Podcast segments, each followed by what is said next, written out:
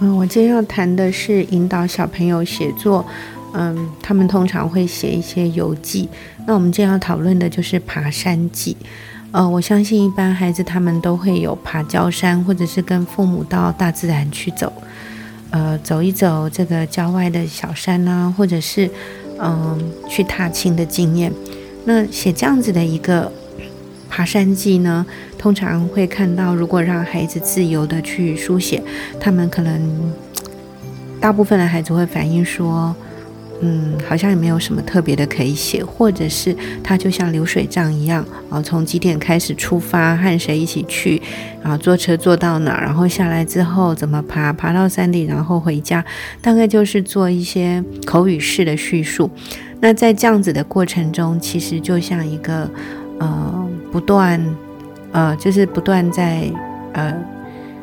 像那个记记一些呃所有的过程，像流水一般的去记录下来，很少去停留在他们自己觉得嗯要特别描摹的一些感官觉受，或者是他觉得有一块呃他可以在琢磨的，可能是很美的风景，或者是很特别的一个嗯心情，或是他仔细去观察大自然的。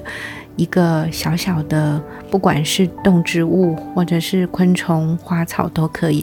但是我发现很多孩子在这样子的游记的过程，他其实大部分流于是在做流水账的记录。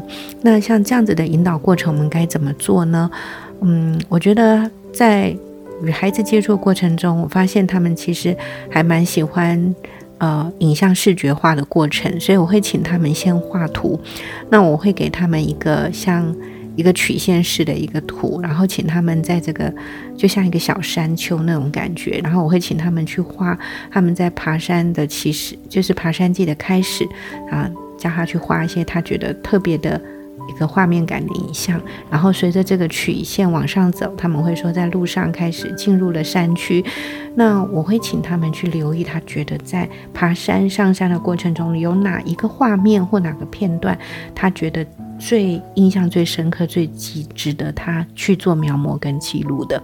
然后到了山顶之后呢，他会做什么呢？他再看看。嗯，山脚下的风景，或者是看看天上的蓝天，他有什么感觉？然后下山的时候，他的心情跟上山有什么不一样？在下山的过程中，又有哪几个点或者是印象让他特别深刻，或者是有发生了哪些有趣的事情让他觉得特别要记录？那最后在这个曲线的最终点，可能就是他们已经准备要回家了。那透过这样子，让他们停住在当下。那个他觉得最有趣，或是最需要描摹的那个点，然后呢，请他们慢慢的写，所谓的慢写跟细写，就是详细的写。那对于比较不重要的部分呢，他可以快快的写，一笔带过。那于是呢，爬山记就产生了一种节奏感，就是有一些画面，他是觉得可以快速的，呃，让他。嗯，可能一笔带过。那有些他停下来仔细的描摹跟刻画，那到他们后来就会慢慢有感觉，说我就像拍一个影像的画面，有哪些部分我是可以带过去，好，或者是一笔带过，或者是我可以省略。那有哪些部分呢？我是想要用一个镜头特别的去停住在那里，或是定格在那里，然后呢，仔细的描摹书写。他慢慢就会有感觉。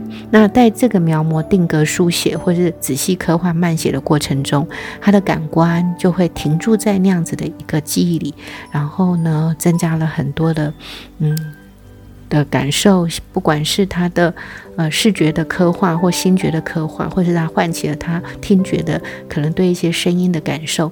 那在这样子的。书写过程中，他慢慢就会找到他文章的亮点，那也会掌握到文章行进的节奏。那其实这样子的一个爬山记，就会让他们觉得有趣多了。当然呢，也可以辅以就是。以他们第一次让他们自由书写的文字去对比之后老师所指导过的，那老师所引导过的模式，那他们会发现哦，原来所谓的流水账就是这样子。那这样子的一个记录方式，就像哗啦哗啦哗啦哗啦这样流过去。可是对于一个读者来说，他可能感觉不到他是爬哪一座山，那这个山的美景又如何？他是和谁去？他在爬山过程中有怎样的心情呢？或是他看到了什么样的花草？昆虫、树木呢？还是这座山有什么特色呢？可是孩子，如果你没有在引导他定格、停住、觉察、描摹、慢写、细写，其实他是很难去刻画的。那以上就是针对于爬山记，引领孩子在做这种游记书写的时候，怎么让他去比对哦，他在。呃，写作上他可能要注意到哪些细节？还有一般孩子常常他们的惯性会是如何？其实我觉得可以允许他们犯错，就是先让他们用一种呃完全让他们自由书写的方法去完成，完成之后再去看看这样子的文章。读起来如何？其实他们都会觉得很有趣，因为他们会读到很多，呃，像流水账的文字，或者是赘词、赘述等等。然后有时候像跳针、吃螺丝这种感觉，他们都觉得好有趣。那当他们在聆听的过程中，他从作者变成读者，其实置换视角之后，他的感觉就是很不一样。那以上就是关于这种呃记叙类的啊这种文文章，就是他们常会面临要写的，像呃。这种爬山记啊、郊游啊、旅行啊，或者是户外教学啊等等，其实都有相同的状况。那如果我们可以透过这样子的一个写作啊，让他们能够去理解、能够去了解，然后或者是以影像化的过程，或是以图形的过程来引导，我觉得他的嗯这个过程会充满了趣味性，然后也会比较兴味盎然。那他们也会发现呃。